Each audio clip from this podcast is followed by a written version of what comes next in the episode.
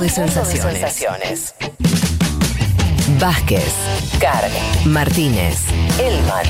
Información justo antes de la invasión zombie.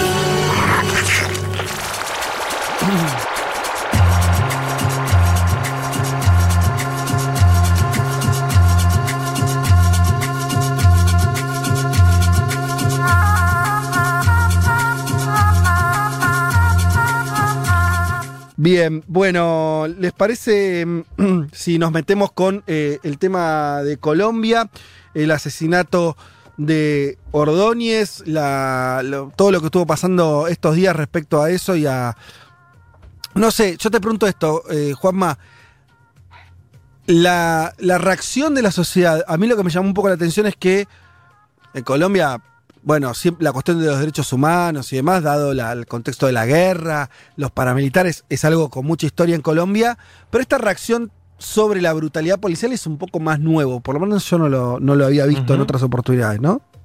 Sí, es más nuevo, es de gente joven, de entre 17 y 25 años, que, que lamentablemente son las víctimas fatales de lo que sucedió esta semana. Y también es nuevo, Fede, porque empalma con otros hechos de violencia institucional que veníamos viendo en varios países del planeta. ¿Por qué? Porque también a diferencia de lo que pasa en otras décadas, está bueno lo que vos planteás, a diferencia de lo que pasa en otras décadas, ahora está todo filmado, porque cada persona tiene básicamente un celular y por tanto una cámara, eso después se viraliza en WhatsApp, se viraliza en Twitter, en Facebook y provoca enojos evidentes, estallidos sociales.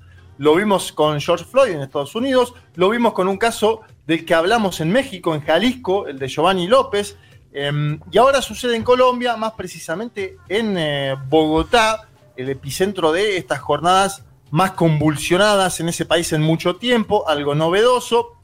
Hay también, Fede, y me parece, compañeros, que, que mencionar que hay en América Latina parece haber cierto aprovechamiento de la pandemia y de las cuarentenas por parte de las llamadas fuerzas de seguridad, en operativos que son muy cuestionables en términos de derechos humanos. Si les parece, vamos a empezar por el, por el comienzo, como para dar cuenta de lo que sucedió. Hablamos del joven abogado Javier Ordóñez, 43 años de edad, fue asesinado por la Policía Metropolitana de Bogotá, más precisamente la madrugada del el día miércoles.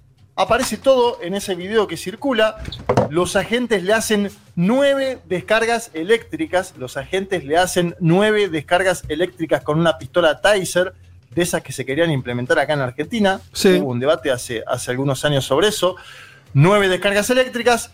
Él no muere ahí. Ahora vamos a contar cómo sigue eso. Pero él dice, y está grabado, y está filmado, por favor, agente. Y se escucha como quienes están filmando, algunos de ellos amigos de Ordóñez, le dicen a los policías que paren y los policías no hacen nada. Este es otro hecho transversal. Ante la filmación, los policías no, no ceden, es increíble, pero sucede. Eh, siguen con lo que están haciendo.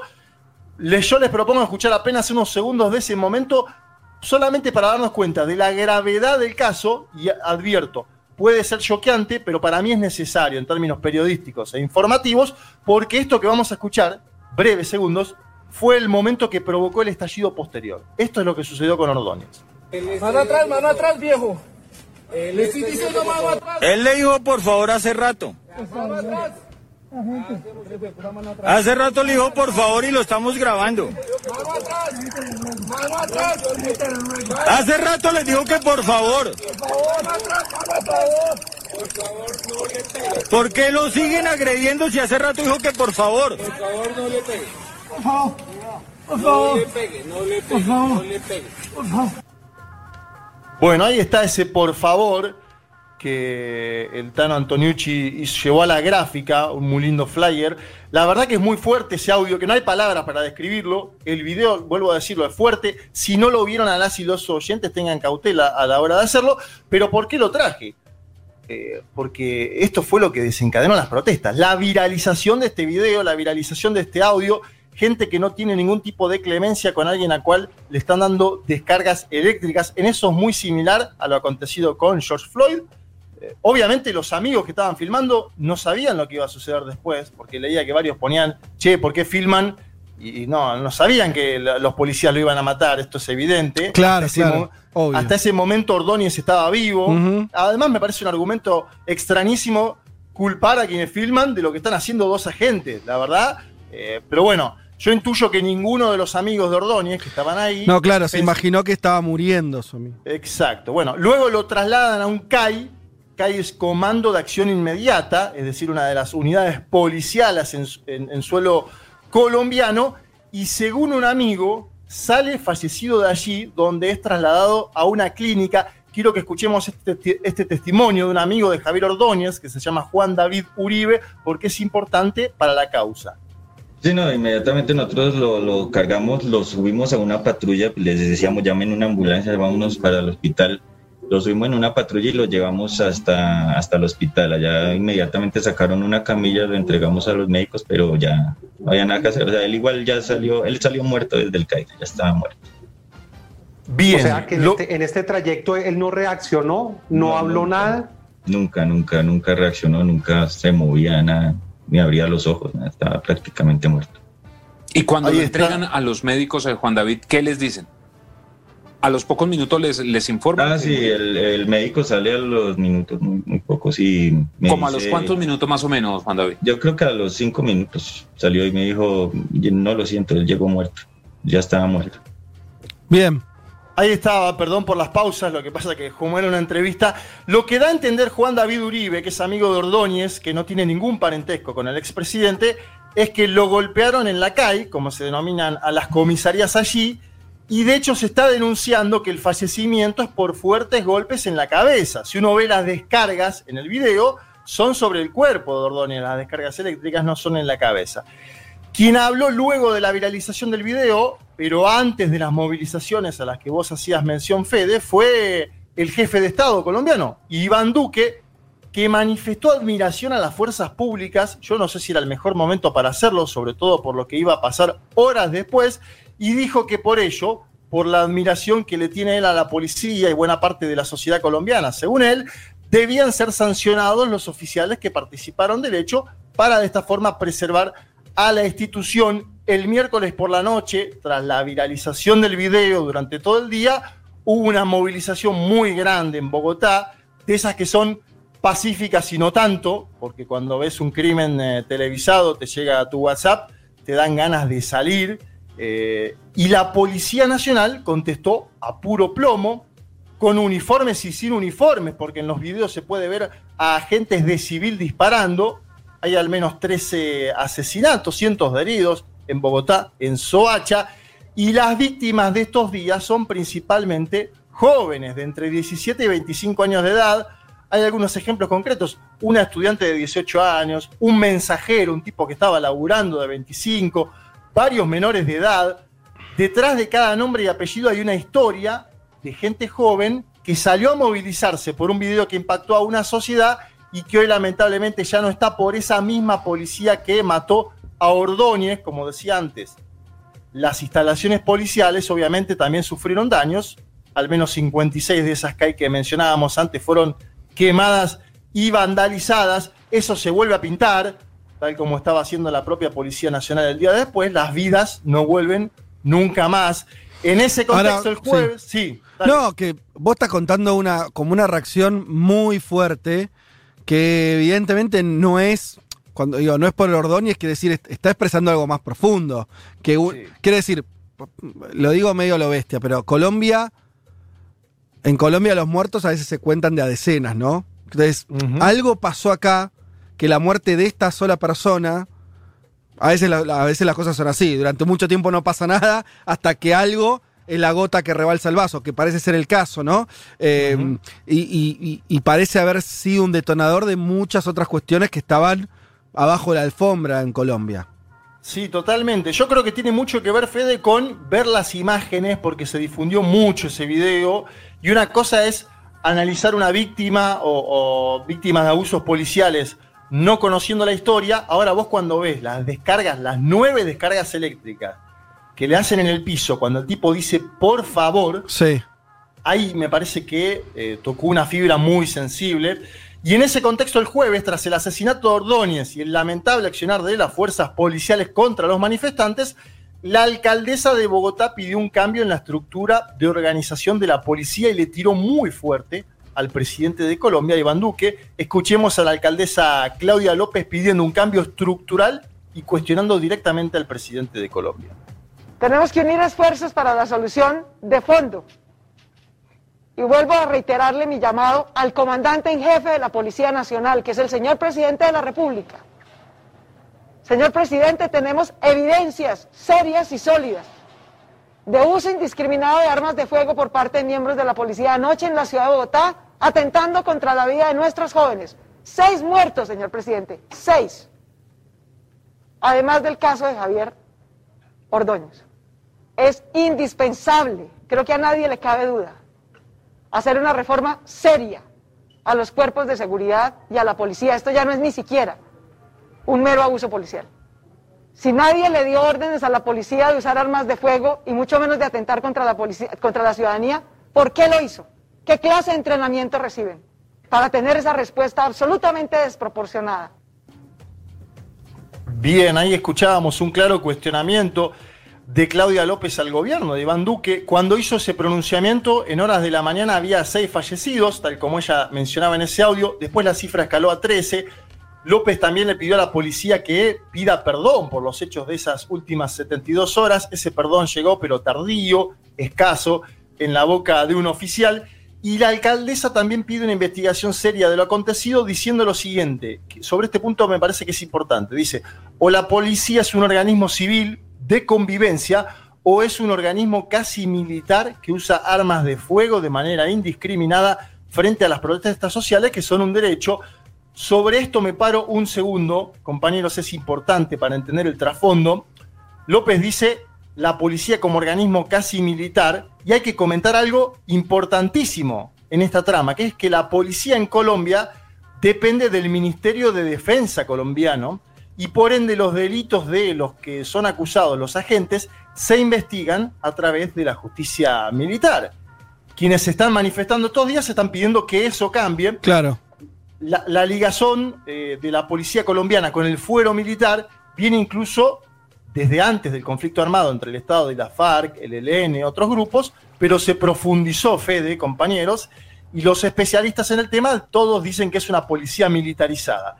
En ese sentido, el de modificar la ligación policial al ámbito militar, habló Gustavo Petro. Gustavo Petro, ¿por qué es importante? Porque es el ex candidato presidencial, porque sacó 8 millones de votos en las últimas elecciones, algo inédito para la izquierda colombiana, y directamente Petro pide la salida del ministro de Defensa, Holmes Trujillo, y dice que la policía tiene que pasar a la órbita del Ministerio del Interior. Escuchemos al senador Gustavo Petro.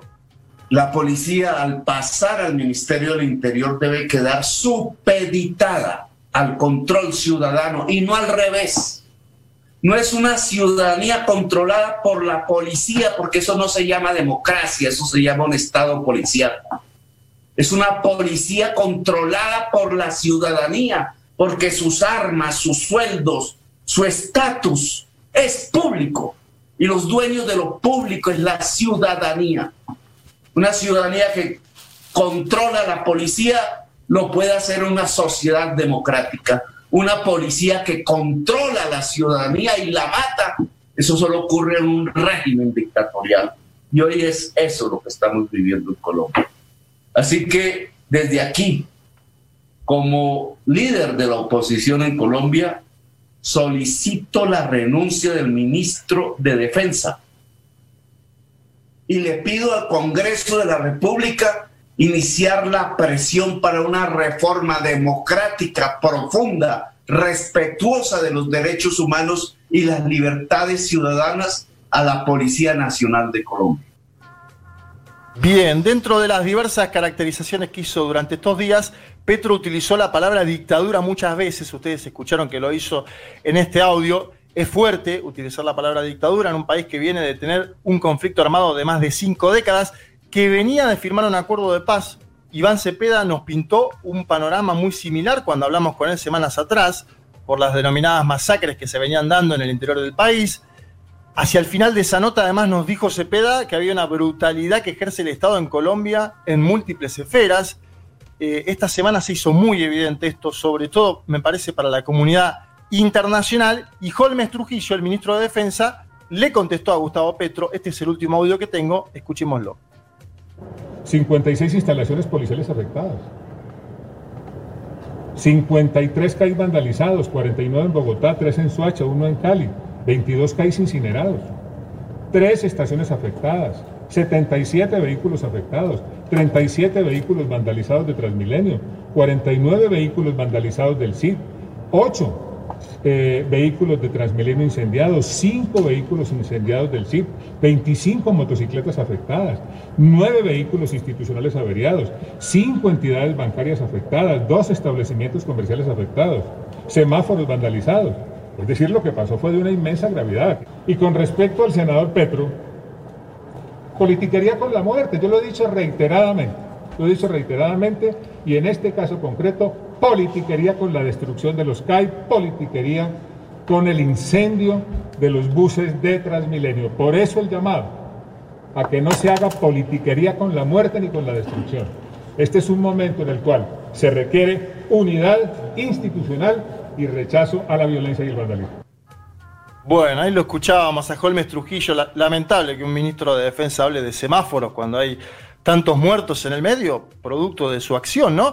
Y creo que la estrategia del gobierno de Duque, ya como para ir pintando un, panorama final, es clara, es intentar señalar a Petro y al progresismo colombiano de lo que ellos llaman protestas violentas, insistir con ese cuco, demonizar, por eso han hecho tanto hincapié discursivo en lo sucedido en los CAI, han denunciado una supuesta coordinación de la izquierda a través de WhatsApp para vandalizar las instalaciones policiales. Petro, en cambio, no se hace cargo de las acusaciones, apunta contra Holmes Trujillo y se propone defender a Claudia López. Me parece, fe de compañeros, que el asesinato del abogado tocó una fibra muy fuerte, muy sensible. Aparece una idea de no tolerar más este tipo de vejaciones. Aparece la necesidad de avanzar en transformaciones estructurales en el ámbito policial. Y esto se da principalmente, y lo vuelvo a decir, en un segmento juvenil, que fue el que se movilizó. Eh, ¿Por qué? Porque además los fallecidos por las cargas policiales son mayoritariamente de entre 17 y 25 años de edad. Los discursos, tanto de López como de Petro, las dos expresiones del progresismo colombiano, ilustran un poco el momento que vive Colombia tras esta serie de asesinatos de parte de las fuerzas de seguridad. Y el último dato interesante pero a la vez preocupante, interesante en términos periodísticos, muy preocupante, es que los oficiales que actuaron contra el abogado están hoy suspendidos, pero no detenidos. Lo digo de vuelta. Los, los oficiales que actuaron contra el abogado, que lo mataron, están suspendidos y no detenidos. Es parte de ese sentimiento de impunidad por el cual las y los jóvenes salieron eh, a las calles. Punto final son los pedidos de investigación. La Comisión Interamericana de Derechos Humanos, la CIDH, condenó enfáticamente los casos de brutalidad y abuso policial, tal como los catalogó, y llamó a investigar y sancionar a los culpables. Ayer el Grupo de Puebla también emitió un comunicado en el que expresa sus sentimientos de solidaridad con las víctimas y hace un llamado a la protección del derecho a la protesta pacífica. Me parece que es hora, compañeros, de que haya justicia por esos 14 muertos durante la semana, incluyendo al joven abogado Ordóñez. Y es hora de que haya transformaciones de fondo en la estructura de la policía colombiana. Es hora de que Colombia pase la página de tanta muerte, de tanta sangre, de tanto dolor. Y es hora de que Colombia le proponga un destino distinto a esos jóvenes a los cuales hoy está literalmente matando. Bien, bien. Buenísimo. Eh, no estamos con mucho tiempo, pero ahí Elman eh, estaba con ganas de aportar algo, hacerle una pregunta, métale. No, una pregunta, Juan. Digo, si notaste alguna diferencia en las respuestas de Claudia López, alcaldesa de Bogotá, digo, quien está también coordinando lo que es la respuesta eh, estatal, si crees, y también digo, cómo se maneja la policía ¿no? en, la ciudad, y Petro, ¿no? que no tiene una responsabilidad de gestión, que, no, que ya no es más alcalde de Bogotá, y que expresa, si querés, una oposición menos moderada, si querés, que la de López. Digo, ¿Notaste alguna diferencia en, el discurso o están en la misma lógica? Muy mínima la diferencia. Me parece, me parece que esto incluso podría llegar a, fomentar algún tipo de unidad futura, muy mínima en términos discursivos, porque López acusa directamente a Iván Duque y hace lo propio eh, eh, el senador Gustavo Petro, es cierto lo que vos decís, pero también Petro hay que decir que fue alcalde de Bogotá. Y además, Petro salió a denunciar que a Claudia López, la Policía Nacional, la quiere sacar de su puesto, según Petro, porque es mujer y porque es lesbiana, esto es lo que comenta en un video público eh, Gustavo Petro, y denuncia la violencia machista que hay dentro de la Policía Nacional. Son todos elementos que tendríamos que tener media hora más para charlarlo si no podemos. Me parece que hay una unidad muy fuerte entre Claudia López y Gustavo Petro, que vamos a ver si se consolida en términos electorales a futuro.